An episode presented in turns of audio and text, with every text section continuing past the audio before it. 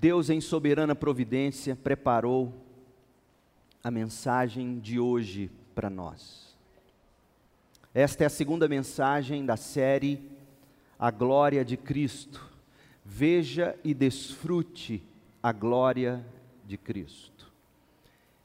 E hoje eu quero pensar com vocês sobre a glória de Cristo como ânimo para os sofredores. Ânimo para os sofredores. Onde você busca ânimo quando a enfermidade abate você. Onde você encontra ânimo quando alguém que você ama morre. Onde você encontra ânimo para lidar com a tristeza profunda da sua alma, nesta depressão ou nesta angústia que não te deixa onde você encontra ânimo para prosseguir. E o meu propósito nesta manhã é mostrar para você que a glória de Cristo é a resposta para estas e tantas outras questões que fazem a alma sofrer. Abra sua Bíblia em Filipenses, no capítulo 3, nós vamos ler a partir do verso 7. Filipenses 3, de 7 a 11, diz assim: pensava que essas coisas eram valiosas, as coisas concernentes a tudo que ele havia, Paulo, conquistado em termos de carreira e prestígio diante dos homens. Tudo que a vida o havia oferecido como fruto de seus esforços, de seu empenho, Pensava que essas coisas eram valiosas, mas agora as considero insignificantes por causa de Cristo. Sim, todas as outras coisas são insignificantes comparadas ao ganho inestimável de conhecer a Cristo Jesus, meu Senhor.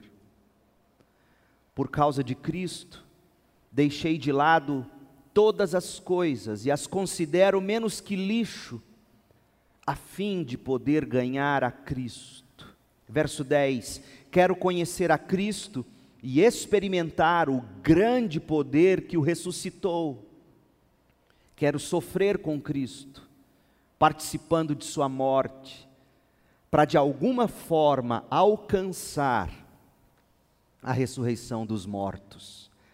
Esta é a palavra de Deus. A glória de Cristo, como nós temos demonstrado nesta série de mensagens, é a resposta de Deus para as questões da vida. Por exemplo, a glória de Cristo é a alma do Natal, é o sentido das festas de celebração de fim de ano. A glória de Cristo é o ânimo para quem está sofrendo. A glória de Cristo é o antídoto para se combater o pecado e as tentações. A glória de Cristo é o assoalho para os pés dos peregrinos trilhando os caminhos incertos da vida e do amanhã.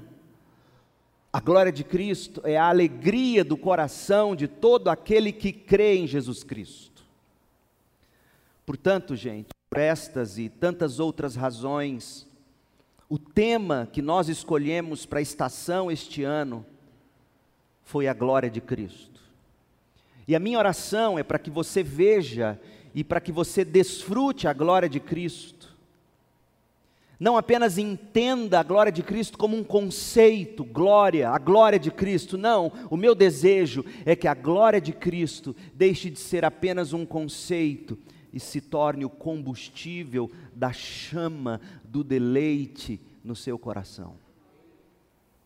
O meu desejo é que a glória de Deus em Cristo seja a sua alegria na saúde ou na doença, na riqueza ou na pobreza, nas montanhas ou nos vales. Na primeira mensagem desta série, a última que eu preguei, ah, nós argumentamos que o Natal existe para revelar a glória de Cristo.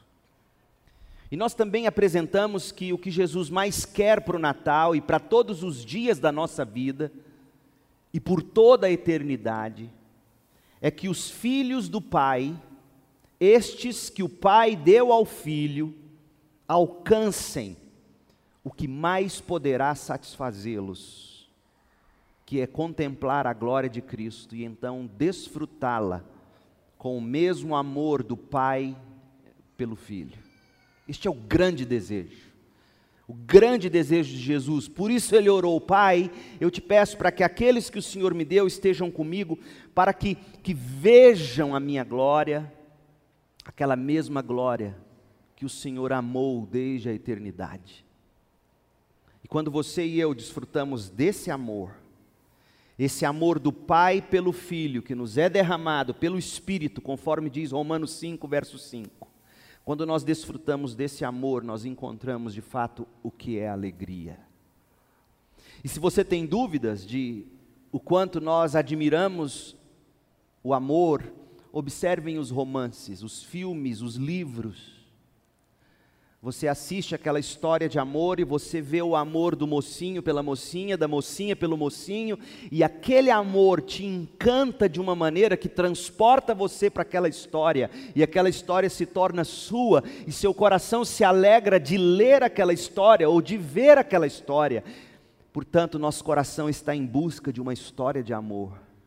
E a única história de amor que vai saciar nossa alma é a do Pai pelo Filho a do Filho pelo Pai, na mediação do Espírito Santo, que se torna o próprio amor na Trindade. Gente, o que eu estou aqui destilando para vocês é o que há de mais profundo em termos da doutrina da Trindade. O amor eterno do Pai pelo Filho, do Filho pelo Pai, que se materializa, por assim dizer, em amor no Espírito Santo. E aí Deus, quando nós, pela fé, recebemos a obra de Cristo, esse amor nos é derramado pelo Espírito, e essa história de amor do Pai pelo Filho, do Filho pelo Pai, se torna a nossa história de amor.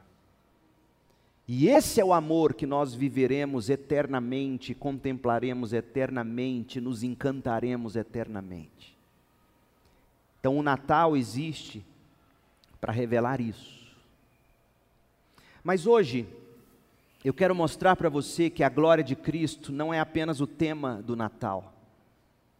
A glória de Cristo não é apenas a alma ou a essência do Natal, a glória de Cristo vista, a glória de Cristo desfrutada no coração de quem está sofrendo, é a fonte de ânimo para se atravessar os vales de lágrimas desta vida da maneira que glorifica a Deus. Davi entendeu isso muito bem. Davi, que foi um homem de sofrimento, Davi, que sofreu dores, ele escreveu o Salmo 63, e aqui eu vou ler na nova Almeida atualizada, e disse assim: Davi, entendendo que melhor do que a vida,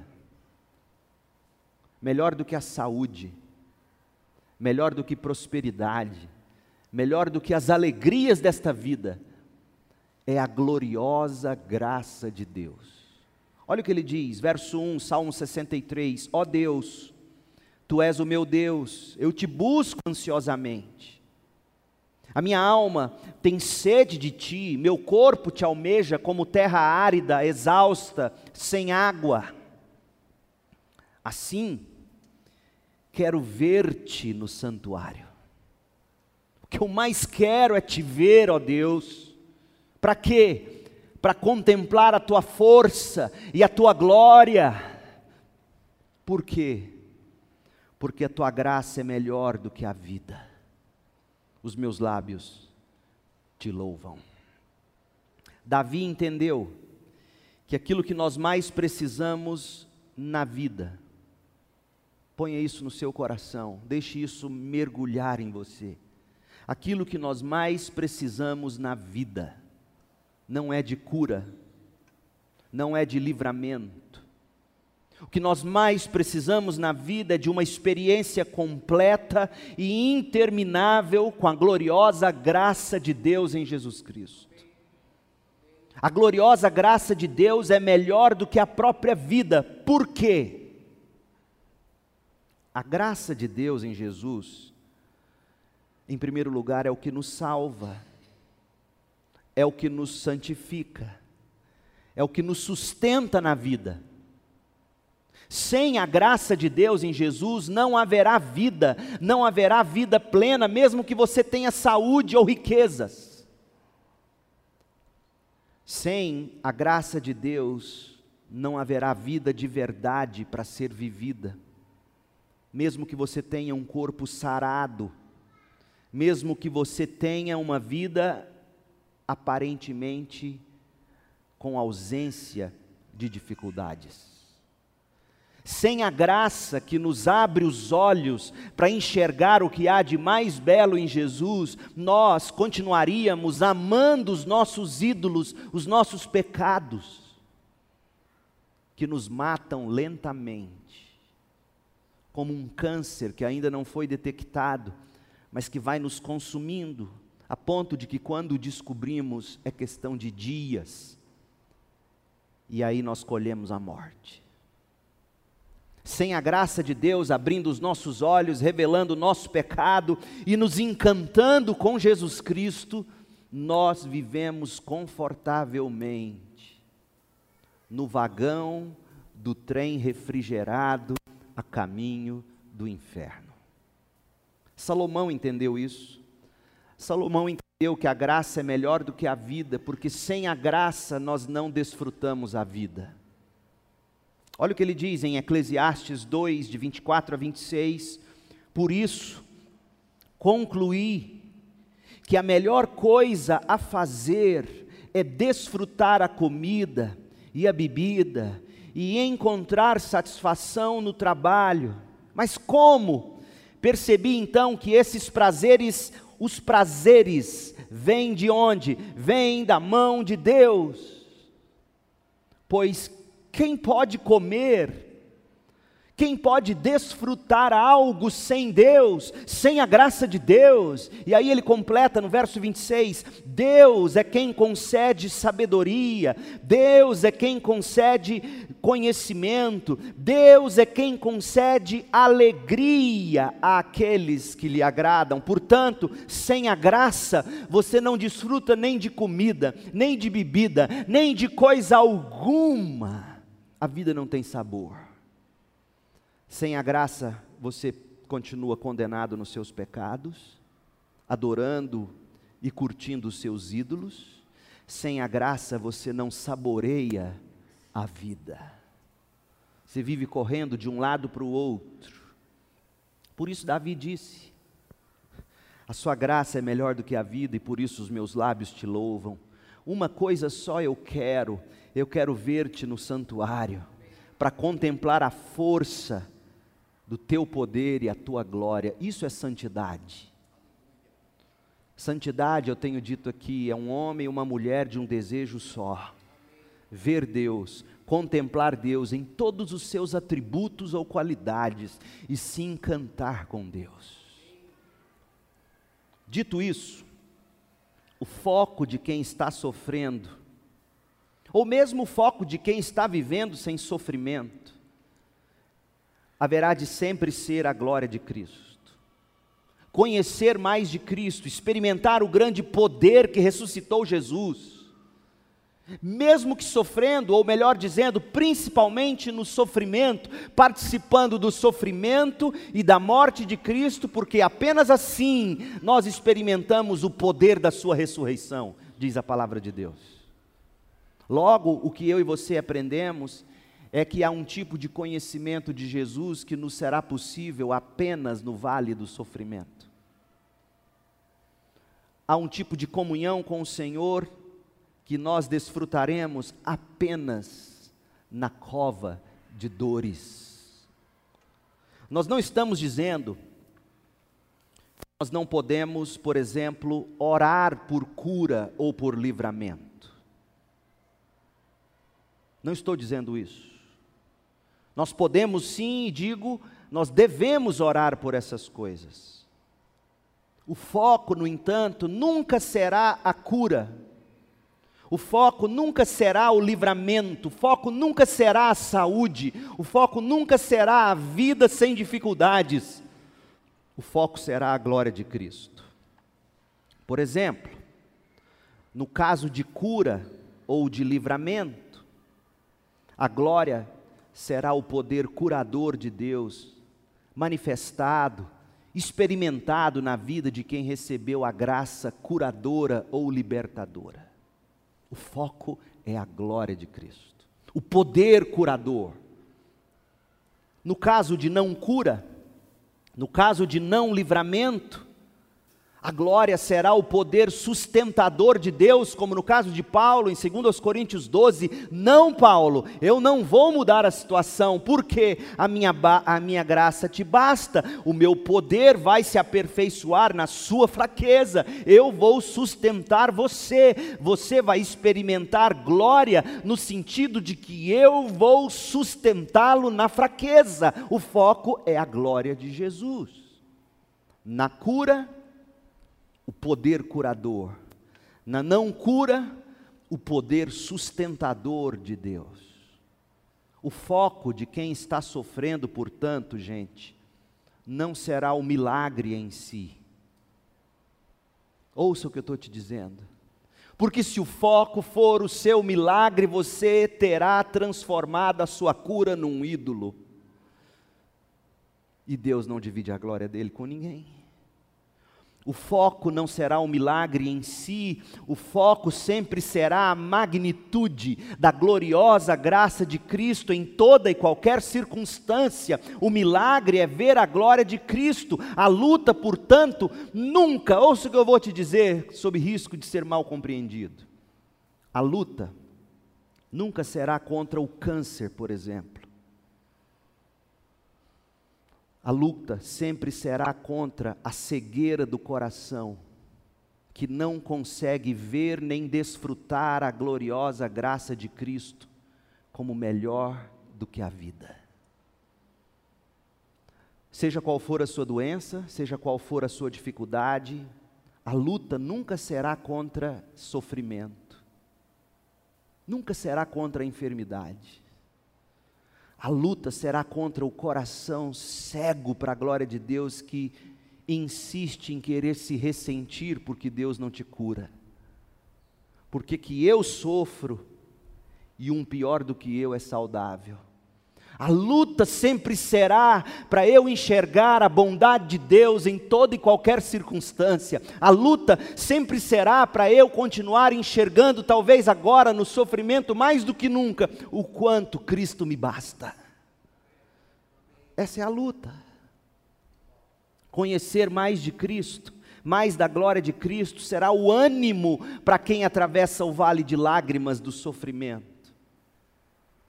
Por que, que eu estou sofrendo? Por que Deus não me cura desse câncer? Por que, que eu não saio desse leito? Por que, que eu não consigo me ver livre dessa dificuldade, dessa tentação? Por quê? Porque o Senhor quer nutrir doce comunhão contigo.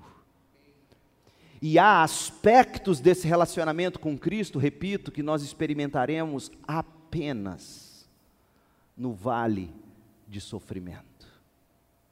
Não há como se experimentar, por exemplo, conforme lemos Paulo, o poder da ressurreição de Cristo, se você não experimentar a morte. E quem disse que morrer é aprazível? Morte traz medo. Eu vi um flash de uma entrevista e não assisti, mas vi um flash na, na, televisão de uma entrevista que teria sido feita ou será feita, não sei, com Galvão Bueno, que, que sofreu um infarto. E o repórter pergunta: Você teve medo? Não. Quer dizer, tive. Até crente tem medo. Não é medo de morrer em si. Qual é o medo do crente? Medo de sofrer morrendo ou morrer sofrendo. Não é assim? Então, a grande questão do vale de sofrimento é experimentarmos a comunhão com Cristo, o poder de Cristo, um dos nossos mais belos hinos entoa o anseio pelo conhecimento da glória de Cristo. Nós cantamos, mais de Cristo eu quero ver, mais do seu amor obter, mais da sua compaixão, mais da sua mansidão. Há aspectos de Cristo que eu só vou ver e conhecer na dor, mais de Cristo, mais de Cristo, mais do seu puro e santo amor, mais de ti mesmo, Salvador, mais de Cristo do que cura, mais de Cristo compreender, quero a Cristo obedecer, sempre perto dele andar, seu amor manifestar, ou seja, nossos compositores do passado entendiam que o grande propósito do sofrimento é o de nos revelar algum aspecto da glória de Cristo que de outra forma, na alegria, na saúde, na riqueza, por exemplo, não nos seria possível conhecer. O hino 283 do cantor cristão, mais perto, mais perto quero estar, meu Deus, de ti, ainda que seja a dor que me una a ti. Andando triste aqui na solidão, paz e descanso a mim teus braços dão. Há um tipo de sofrimento que nos leva para os braços de consolo, paz e descanso em Cristo. Minha alma cantará a ti, Senhor, cheia de gratidão por teu amor. E quando a morte, enfim, me vier chamar, com serafins no céu, irei morar. O apóstolo Paulo, narrando a sua experiência pessoal de sofrimento, colocou de uma forma gloriosa o conhecimento da glória de Cristo acima de todas as outras coisas na vida dele. Ouça de novo o texto, Filipenses 3, verso 7. Pensava que essas coisas eram valiosas, mas agora as considero insignificantes. Por quê, Paulo? Como é que você deixa de ver algo que sempre foi glorioso como insignificante? Quando você contempla uma glória maior. É sempre assim, é como uma criança que ganha um brinquedo no Natal, se encanta com ele, até ver o brinquedo mais encantador do amigo. Paulo está dizendo: eu sempre considerei as coisas desta vida como valiosas, porque eu não conhecia Cristo. No dia em que eu conheci Cristo, tudo aquilo que eu julgava valioso, grandioso, eu considerei como lixo. Sim, todas as outras coisas são insignificantes como assim, Paulo? Comparadas ao ganho inestimável de conhecer Cristo Jesus, meu Senhor. E Paulo está falando aqui de uma carreira brilhante aos pés do maior mestre dos dias dele, Gamaliel. Paulo está falando de um futuro promissor no judaísmo. Paulo está falando de influência. Paulo está falando de conquistas profissionais. Ele diz: Olha, considero isso lixo porque conhecer a Cristo é muito mais glorioso. Por causa de Cristo, eu deixei de lado todas as coisas, as considero menos que lixo, por quê? A fim de poder ganhar a Cristo. Em outras palavras, nós contemplaremos a glória de Jesus, meu povo, na medida em que a gente vai abrindo mão de outras coisas gloriosas. Ponha isso na sua cabeça. Enquanto você ora pedindo, eu quero mais da glória de Cristo, mas devota mais de suas afeições e ações e paixões e energias para as outras coisas gloriosas do que para a glória de Cristo, menos você ganha da glória de Cristo. Quero conhecer a Cristo, verso 10, e experimentar o grande poder que o ressuscitou. Quero sofrer com Cristo, quero participar da morte dele. Como assim, Paulo? Porque eu quero ressuscitar e vê-lo face a face. Oh, meu povo, isso aqui transforma vidas. Isso aqui salva, isso aqui santifica, isso aqui sacia, isso aqui liberta você da pornografia, liberta você da compulsão por comida, por compras. Liberta você da cobiça, liberta você das ilicitudes do pecado que enganam você dizendo que oferece prazer. Mas como é que a gente ora quando a gente está sofrendo? Já que eu disse que não é errado orar por cura, por exemplo. Como é que a gente tem que orar quando o diagnóstico é câncer? Como é que a gente tem que orar quando a enfermidade abate? Como é que a gente ora pedindo livramento de uma maneira que a gente conhece e desfruta mais da glória de Cristo no coração? Como? Daniel nos ensina. É curioso que as pessoas aprendem a, entre aspas, usar as táticas, as estratégias de Daniel para vencer a vida, mas se esquecem que o cerne do livro de Daniel não são as estratégias de Daniel, é o Deus de Daniel. Olha o que diz Daniel 3, verso 17 e o 18. Como é que Daniel orou? E ele nos ensina como orar na hora do câncer, na hora da dor, na hora do luto, pedindo por livramento. Olha como ele, como ele nos ensina a orar. Verso 17, Daniel 3, 17.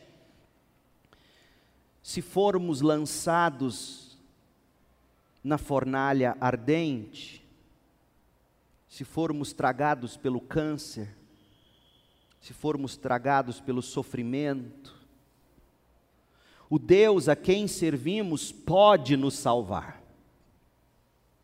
Amém. Sim, Ele nos livrará das mãos do câncer, das mãos do rei.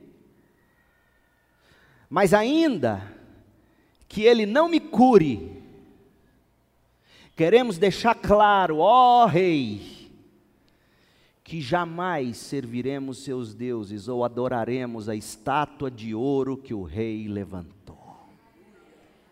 Jamais louvaremos os ídolos desta geração.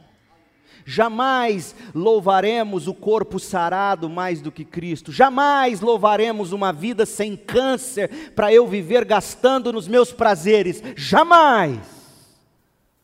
Ó oh Deus, não cura meu filho, se for para ele viver a vida dele para os pecados desse mundo. Não!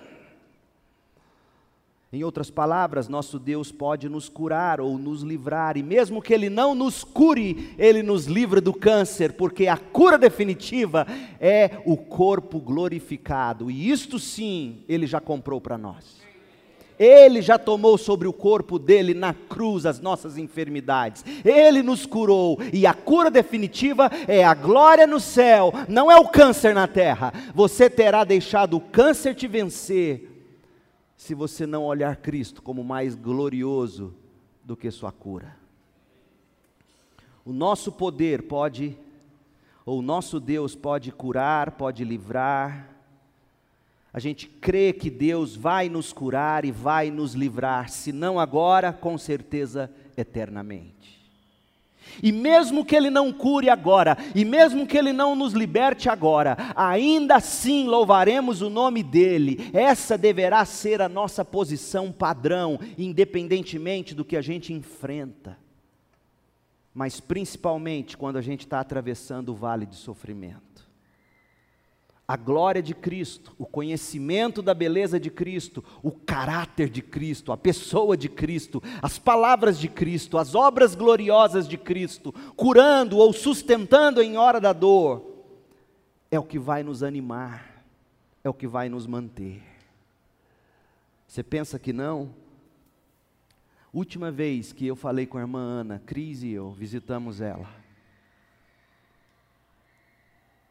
Eu perguntei, irmã Ana, no final. Abracei, cheirei o cabelinho dela, cheirando sabonete pompom. Abracei aquele corpo fraquinho, magrinho. A ponto de que quando saímos de lá, e a Cris me lembrou isso ontem, a Cris fez um comentário: Irmã Ana já não está mais aqui. Falei, irmã, pelo que a gente ora? Ela falou, pastor, eu já estou pronta. Ora pela Ana Raquel. E Ana Raquel do lado, a filha dela. Eu já estou pronta. Ô oh, meu povo, você está pronto? Você está pronto? Porque mais cedo ou mais tarde a tempestade vai bater na sua porta. Bater não, vai arrombar a sua porta. Como é que você vai subsistir? Então, eu quero concluir fazendo uma adaptação. Eu vou pegar o artigo que o John Piper escreveu a véspera da cirurgia de câncer de próstata que ele fez. Um artigo intitulado Não Desperdice Seu Câncer. E eu vou adaptar esse artigo agora para você, aplicando ao seu sofrimento. Como é que eu e você podemos desperdiçar o sofrimento que deveria ser usado para nos unir a Cristo em comunhão e delícias que de outra forma não desfrutaríamos. A glória de Cristo, conhecer de Jesus, ter o coração encantado por Ele, é o que nos importa, porque você e eu somos movidos por aquilo que está na nossa mente. Quer um exemplo? Se acorda segunda de manhã, dependendo do que vem à sua mente, a vontade é virar para o canto, cobrir a cabeça e nunca mais sair do escuro. É mentira? Mas dependendo do que vem à sua mente, vem uma descarga de adrenalina no seu corpo que te joga para fora da cama. É mentira? Nós somos movidos por aquilo que nos dá ou nos tira a esperança. É por isso que Lamentações de Jeremias, o profeta nos ensina dizendo: Olha, Senhor, traga minha memória o que pode me dar esperança, porque o que me dá esperança me joga para fora da cama, o que rouba esperança me lança na caverna do sofrimento. Então eu quero apresentar para vocês algumas estratégias sobre como você pode desperdiçar seu sofrimento. Primeiro, você vai desperdiçar seu sofrimento caso você não creia que o sofrimento foi planejado por Deus. O crente nunca, ouça o que eu vou te dizer, e eu sei que aqui eu piso em terreno escorregadio, infelizmente. O crente nunca pode dizer que Deus apenas usa o sofrimento. O crente nunca pode dizer que Deus não planeja o sofrimento. Porque tudo aquilo que Deus permite, Ele permite por uma razão. E essa razão é a vontade dEle, sempre boa, agradável e perfeita. Pare e pense: se Deus prevê acontecimentos que poderão nos fazer sofrer. E se Deus pode deter esses sofrimentos, mas não os deter, Ele não os deter porque tem um propósito. E esse propósito se tornou o plano dele. E por ser infinitamente sábio, é correto chamar o propósito de Deus de plano, Satanás é real e ele causa muitos prazeres e dores, mas o Satanás nunca é a causa última do sofrimento. Por exemplo, quando o diabo atacou Jó com úlceras, Jó 2, verso 7, Jó atribuiu as úlceras a Deus, Jó 2, verso 10. E o autor do livro de Jó consentiu com Jó, porque ouça o que diz Jó 42, 11. E consolaram Jó de todo o mal que o Senhor lhe havia enviado. Durma com essa. Se você não crê que Deus planejou o sofrimento, você vai desperdiçá-lo em desespero Porque se Deus planejou meu sofrimento, e sabendo que a vontade dele sempre é boa, agradável e perfeita, mesmo que doa, eu sossego a alma e digo: Ó oh, meu mestre, submeto-me ao teu plano. Segundo, você vai desperdiçar seu sofrimento caso creia que o seu sofrimento é uma maldição e não uma bênção. Ai, quantos crentes dizendo isso, como arautos do inferno, chamando o sofrimento do outro de maldição, quando na verdade é bênção para o crente. Romanos 8:1, portanto, agora nenhuma maldição há para os que estão em Cristo Jesus, nem seu câncer Gálatas 3,13: Cristo nos resgatou da maldição da lei, fazendo-se Ele mesmo maldição por nós. Não há sofrimento que seja maldição na vida do crente. Números 23, 23, contra Jacó, pois não há encantamento, nem adivinhação, nem maldição contra Israel. Salmo 84, 11: Porquanto o Senhor Deus é sol e escudo, o Senhor dará graça e glória, não negará bem algum aos que andam na retidão. Você desperdiçará seu sofrimento se você crer que ele é maldição e não bênção.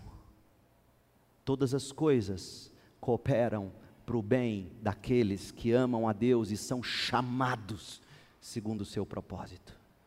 Terceiro, você desperdiçará seu sofrimento caso procure conforto em como se safar do sofrimento, em como se ver curado, em vez de procurar conforto em Deus. O plano de Deus em relação ao seu sofrimento não é treinar você no cálculo de chances racionais ou humanas. O mundo consegue conforto em probabilidades e estatísticas. A chance desse câncer te matar é tantos por cento. Não, o crente não encontra conforto em chances, em probabilidades, em estatísticas. Alguns contam seus carros, porcentagem de sobrevivência. Outros contam seus cavalos, efeitos colaterais do tratamento. Mas nós confiamos no nome do Senhor nosso Deus. Salmo 20, verso 7. O plano de Deus é claro em, primeira, em 2 Coríntios 1, 9. 2 Coríntios 1, 9. Portanto, já em nós mesmos tínhamos a sentença de morte. Olha o plano de Deus na sentença de morte. Para que, Paulo? Para que não confiássemos em nós, para que não confiássemos em tratamentos, para que não confiássemos em estatísticas e probabilidades, para que confiássemos em Deus que ressuscita os mortos. Pastor, então eu não devo fazer tratamento? Claro que deve. Mas seus olhos estão no Senhor. O objetivo de Deus relativo ao seu sofrimento, entre várias outras coisas boas, sabe qual é? É destruir a autoconfiança do seu coração, para ensinar você a descansar completamente em Deus, com fé em Sua gloriosa graça futura. Então você desperdiçará seu sofrimento caso você procure conforto em estatística, probabilidade, em como se safar disso, em vez de procurar em Deus. E de novo, eu não estou dizendo que você não deve tomar remédios. Eu tomo e não escondo. E toda vez que eu pego um daqueles e tomo, eu digo, Deus, eu preciso, mas em última instância é o Senhor. Em quarto lugar, você vai desperdiçar seu sofrimento caso você recuse a pensar na morte. Todos nós morreremos caso Jesus não retorne em nossos dias. se todos nós morreremos, não pensar sobre a morte ou sobre como seria deixar a vida para encontrar-se com Deus, não pensar nisso é tolice. Tolice. Mesmo que você seja jovem demais, não pensar na sua morte é tolice. Não fosse assim, Eclesiastes 7, verso 2 não diria que é melhor ir à casa onde há luto do que ir à casa onde há festas porque na casa de luto se vê o fim de todos os homens, e os vivos aplicam ao seu coração a realidade da morte. Como é que você pode aplicar a verdade da morte a seu coração se você não pensa na morte? Não é ser guiado pelo medo da morte, não. É estar preparado para atravessá-la não importa qual seja a sua idade. E essa palavra, especialmente, eu dirijo aos mais jovens, porque geralmente adolescente, jovem, jovem adulto, não pensa na morte. Salmo 90, verso 12, ensina-nos a contar os nossos dias de tal maneira que alcancemos corações sábios. Contar seus dias significa pensar sobre quão poucos dias nós temos sobre a terra. Gente, eu já vivi mais da metade. Eu tenho 46. E eu não gostaria de viver até 95 ou 92 se é a metade. Não, não quero mesmo. Meus filhos bem criados, encaminhados, Deus, teu servo, manda a carruagem de Elias para mim e me leva. Você desperdiçará seu sofrimento se você não pensar sobre a sua morte. Você desperdiçará seu sofrimento caso pense que vencer o sofrimento significa sobreviver e não se aproximar de Cristo. Você vai desperdiçar seu sofrimento se você acreditar que a resposta única possível à sua oração é a sua cura ou a sua libertação. Não! O câncer não vai te vencer se você morrer mais apaixonado por Jesus, mas o câncer vai te vencer se você for curado vivendo para os seus prazeres mundanos. O sofrimento não vai vencer você se você morrer. O sofrimento vai te vencer se você falhar em se aproximar de Jesus. Olha o que Paulo escreveu tenho também como perda todas as coisas pela excelência do conhecimento de Cristo Jesus, meu Senhor. Portanto, o viver é Cristo, morrer é lucro. O sofrimento serve não apenas para você depois contar que Deus te curou ou te livrou, mas principalmente para você contar: eu estou mais perto do meu Cristo. Eu amo mais agora do que nunca. E aí a pessoa começa a passar pelo tratamento, e em vez de se aproximar de Cristo, resmunga porque tem que tomar isso, resmunga porque tem que fazer aquilo, se ressente porque ora, ora e não vê resultado. O diabo está deitando e rolando de dar risada, porque ele está conseguindo o que o Senhor espera de você é que você abandone toda a autoconfiança, toda a confiança mundana, todos os prazeres ilícitos e que você devote tudo isso a Deus, em prazer. Você vai desperdiçar seu sofrimento caso você gaste mais tempo lendo sobre a causa do sofrimento ou a cura do sofrimento, para o sofrimento, do que lendo sobre Deus. E aí o Google nessas horas faz você estudar. Câncer de próstata, chance de vida. Aí você começa a buscar na internet sobre a doença, sobre o seu problema. Você gasta horas e horas lendo mais sobre causas e curas do que sobre Cristo. Você vai desperdiçar o sofrimento. se você não obedecer ao mandamento de Oséias, capítulo 6, verso 3, conheçamos e prossigamos em conhecer ao Senhor. Se você não aprender o que Daniel 11:32 diz, o povo que conhece ao seu Deus se tornará forte e fará proezas.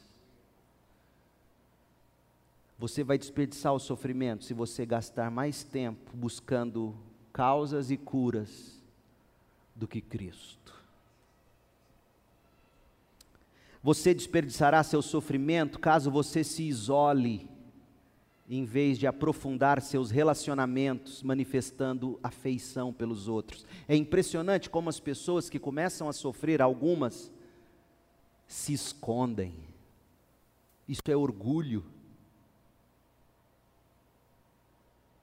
O sofrimento te abateu? Peça oração.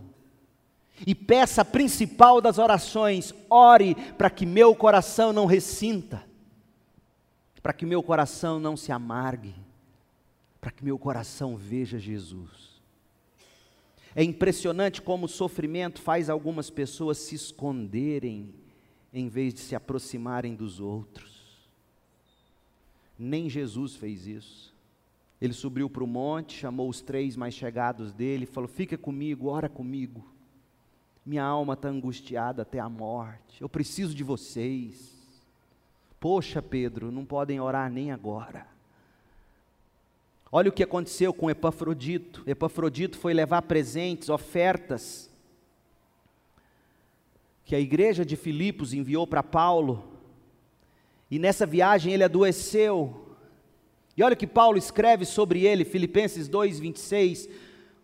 Porquanto Epafrodito tinha saudades de vós todos e estava angustiado porque vocês tinham ouvido dizer da doença dele. Olha a angústia dele. Angustiado porque os outros estavam tristes e preocupados com ele. É um coração desprendido. Que reação maravilhosa. O sofrimento deve te levar aos outros, para servi-los, e não para você receber paparicos. Porque na hora da dor e do sofrimento é muito fácil a gente se alimentar de autopiedade e da necessidade das atenções. Não, o sofrimento te lança a servir o outro. Você vai desperdiçar seu sofrimento caso se entristeça como aqueles que não têm esperança. Sim, é verdade, o sofrimento nos abate, nos entristece, nos amedronta não somos robôs. Mas como Paulo escreve aos Tessalonicenses, no capítulo 4, verso 13, nós não devemos chorar ou nos entristecer como os outros que não têm esperança. Há um tipo de sofrimento apropriado para os que têm esperança. Entristecidos, mas alegres entristecido, mas alegre com a possibilidade de cura, entristecido, mas alegre com a possibilidade de ser sustentado em meio ao sofrimento, entristecido, mas alegre, porque nem a morte, nem a vida nos separará do amor de Cristo. Veja, há uma forma de sofrer que cabe aos crentes. Paulo diz em 2 Coríntios 5,8: Desejamos antes estar ausentes do corpo, para estarmos presentes com o Senhor Jesus Cristo. 2 Coríntios 5,8. Em nono lugar, você vai desperdiçar seu sofrimento caso, caso trate o pecado tão normalmente quanto antes. Ou seja, você está atravessando o sofrimento, e a latência do pecado na sua alma continua a mesma, você está desperdiçando o sofrimento.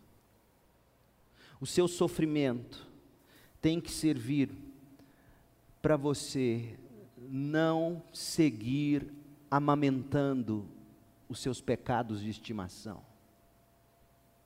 O sofrimento tem que servir para você arrancar da sua vida seus pecados. Você estará desperdiçando seu sofrimento se durante o sofrimento você não ir abrindo mão, confessando. Se você continuar orgulhoso, ganancioso, cheio de luxúria, de ódio, sem perdão, impaciente, preguiçoso, procrastinador, dê nome ao pecado e diga: não posso nutri-lo. Não pense apenas em lutar contra o sofrimento. Pensa também em usá-lo para você conhecer a Cristo, eliminando os seus pecados. É impressionante, na medida em que você convive com pessoas sofridas, e olha que eu já estou nessa estrada há algum tempo. Há pessoas que quanto mais sofrem, mais se amarguram, mais se voltam para si mesmas, mais puxam o holofote para si mesmas. O orgulho aumenta, a autopiedade aumenta, o pecado aumenta, você estará desperdiçando o sofrimento. Porque sem santificação, ninguém verá a Deus. E por último, você desperdiçará seu sofrimento se você falhar em usá-lo como meio de testemunhar a verdade e a glória de Cristo. Deus não te colocou na situação em que você está à toa.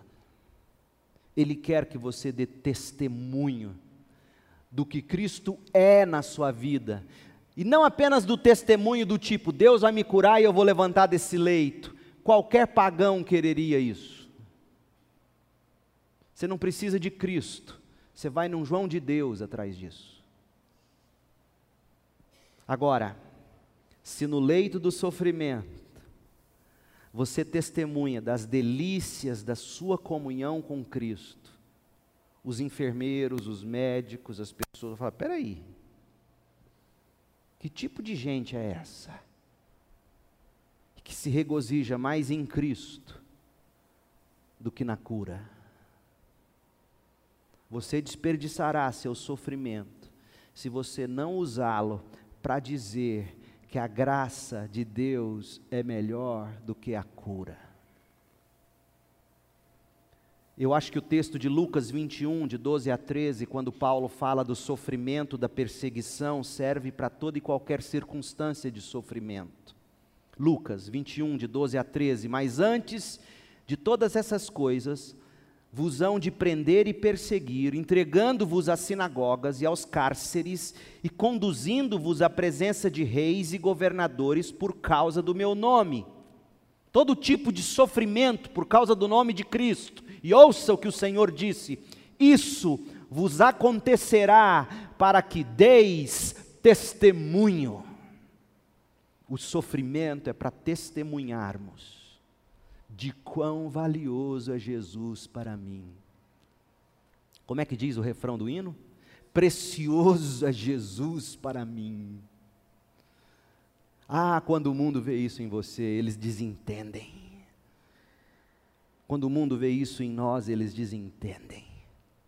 Não desperdice seu sofrimento focando em cura, em milagre, em libertação, em livramento. Use o seu sofrimento e coloque seus olhos do coração, da mente, da vida em Cristo e fale dele e fale da cura definitiva que você terá um dia no céu e da beleza que era estar íntimo dele no vale do sofrimento, cantando, celebrando, sorrindo, brincando e quando as pessoas perguntarem a razão, você vai dizer: precioso é Jesus para mim.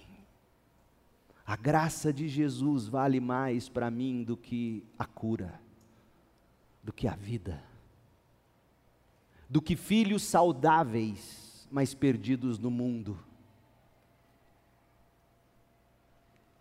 Lembre-se, você nunca será deixado sozinho você terá sempre a ajuda necessária. Filipenses 4,19. Meu Deus suprirá todas as vossas necessidades, segundo as suas riquezas, ouça, na glória em Cristo Jesus. Se você tiver seus olhos na glória de Cristo, você terá todo o suprimento necessário para atravessar o sofrimento. Porque a glória de Cristo é a única fonte de ânimo para o sofredor. Vamos orar, feche seus olhos. E eu gostaria que nós cantássemos, Orlando, por favor, aquele medley de dois hinos de novo. E nós encerrássemos cantando com alegria e vigor. Vamos ficar em pé. E por favor, não saiam. Vamos orar e cantar, encerrando esse culto cantando. E à noite a gente volta para mais da glória de Cristo. E eu espero você. Pai, em nome de Jesus, abra os nossos olhos. Faça-nos enxergar a glória de Jesus, as qualidades de Cristo, a doçura do Senhor, a misericórdia, o amor, o poder, o perdão. Faça-nos ter na graça de Jesus o tesouro mais valioso que a vida. Ó Deus, seja o Senhor o ânimo para o coração daqueles que sofrem. Seja o Senhor o, o, salvador da alma pecadora, seja o Senhor o, o santificador da alma em tratamento, seja o Senhor a satisfação da alma sedenta. Ó Deus, nós oramos, Senhor, em nome de Jesus. Amém.